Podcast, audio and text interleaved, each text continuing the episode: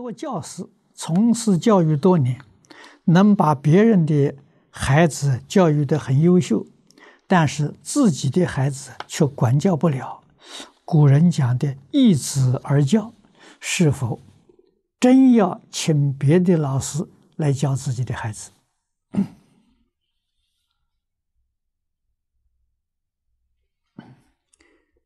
这个问题是大问题啊！为什么呢？中国古人常讲“不孝有三，无后为大”了。无后不是说你没有儿女，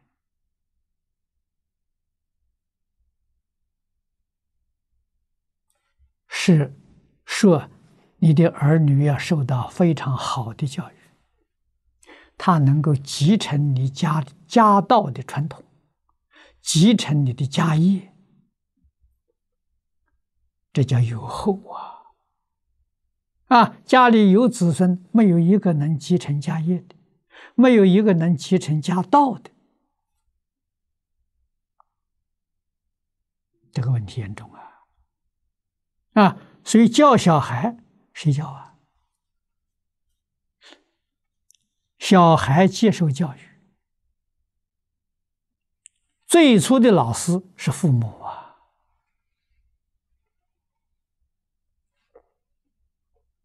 一。子而教是什么时候啊？六七岁以后啊。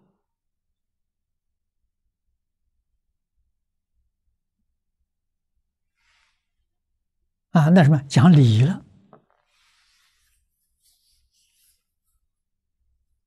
啊，六七岁在上学之前，家教叫什么？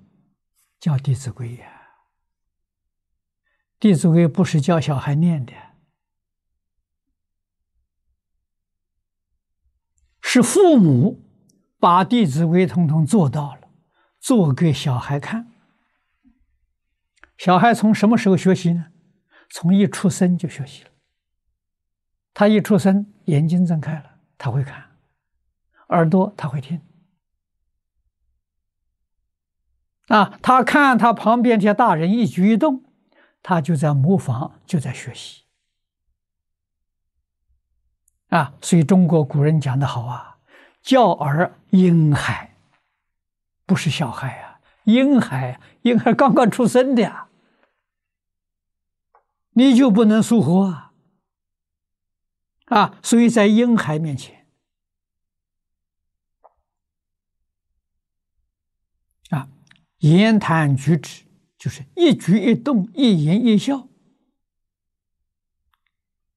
都要守住规矩啊！决定不能有负面东西让小孩接触到啊！这个小孩从小才养成心正啊，性情正。啊，是这么教出来的呀！啊，现在小孩不好不不好教，一直也教不了。啊，什么原因呢？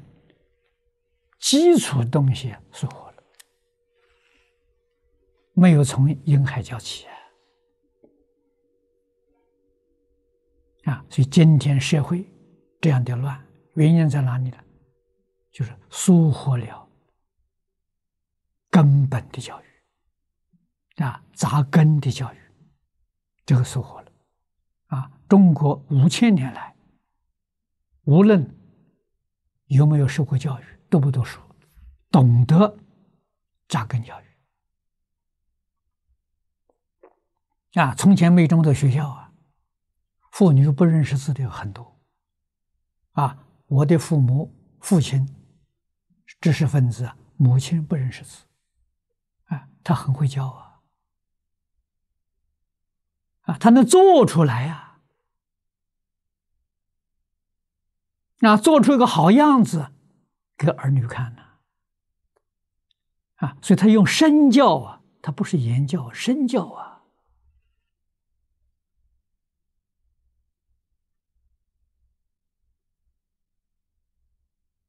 啊，那么到六七岁了，读书了。啊，读书老师。这就一子而教了。啊，老师教什么呢？你在家里学的这些做人的这些规矩，为什么要这样做？老师要教这个，而且老师也要做示范呢。啊，老师自己做不到，学生不会跟你学。啊，所以老师也是个《弟子规》感应篇十三页的落实者，处处要给小孩做榜样，小孩对他有信心了，哎，才教他读书，才教他识字，啊，不注重于讲解，啊，讲解呢，讲解是。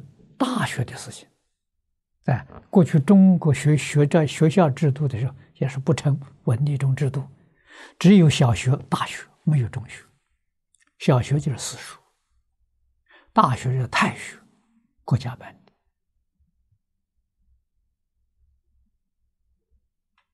的。啊，进入太学了，这就成秀才了。啊，进入太学了，太学里面是。讲解，因为呢，这些书你都念背了。小学里头只管背书，啊，不讲解，为什么？你智慧没有开，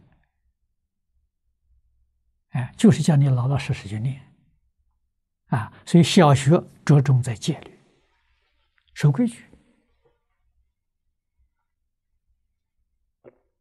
啊，所以很小，他心就很清净。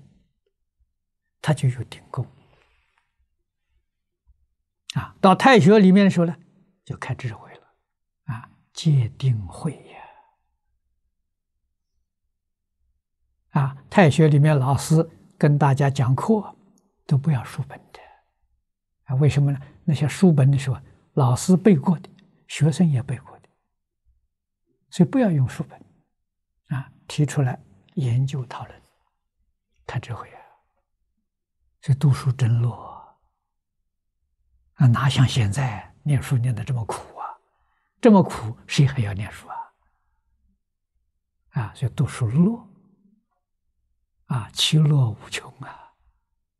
哪里像现在这么苦啊？读书其苦无比啊！就中国古人这一套传统好啊，太好了。啊我们要懂得把它保存下来。